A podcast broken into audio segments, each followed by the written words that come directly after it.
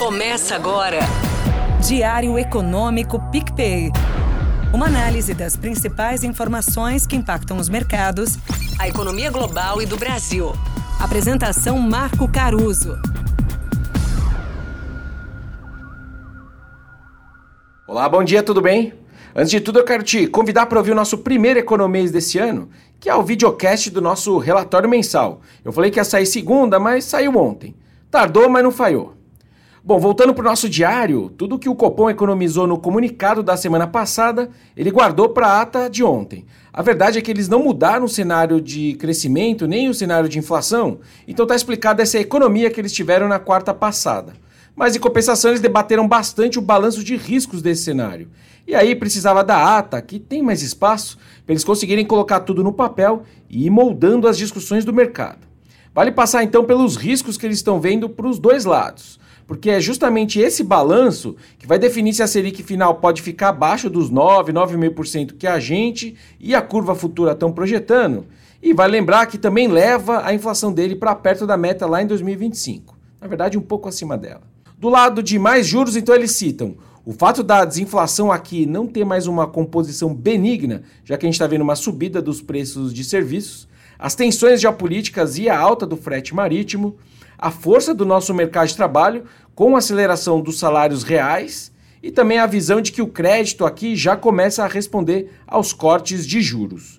Já do lado de menos juros, eles citam uma certa consolidação da visão de que os núcleos de inflação estão cedendo lá fora, antes eles chamavam de incipiente essa melhora, uma visão positiva para os preços de bens global, tanto com a reversão dos choques de oferta, quanto com a inflação no atacado bem comportada ali na China e nos Estados Unidos, e também a dinâmica recente de preços de commodities.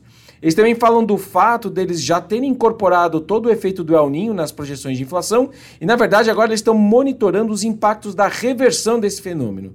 E também a possibilidade desses aumentos reais de salários aqui no Brasil serem temporários e mais o resultado aí da inflação que está caindo mais rápido do que os salários nominais estão se ajustando.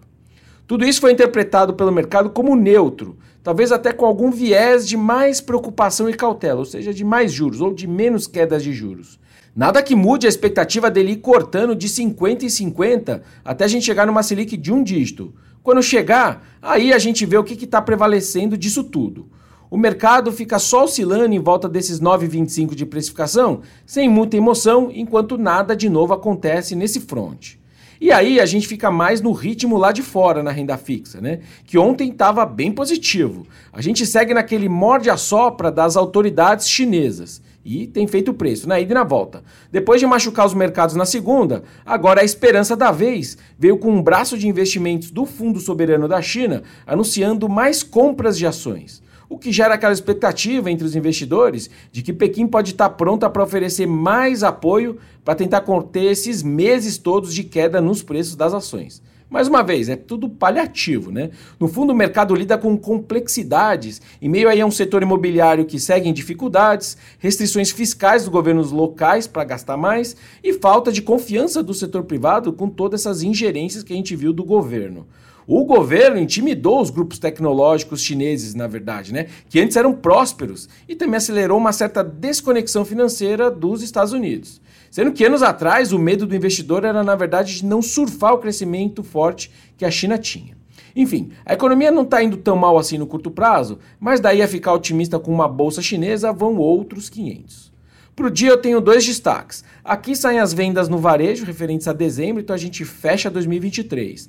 Nossa projeção é de estabilidade em dezembro ali na margem ou um leve crescimento.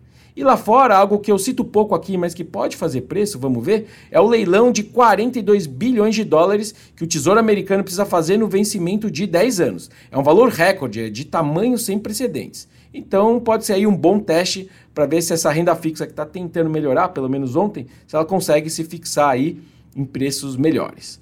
Bom dia, bons negócios e sorte sempre. Você ouviu?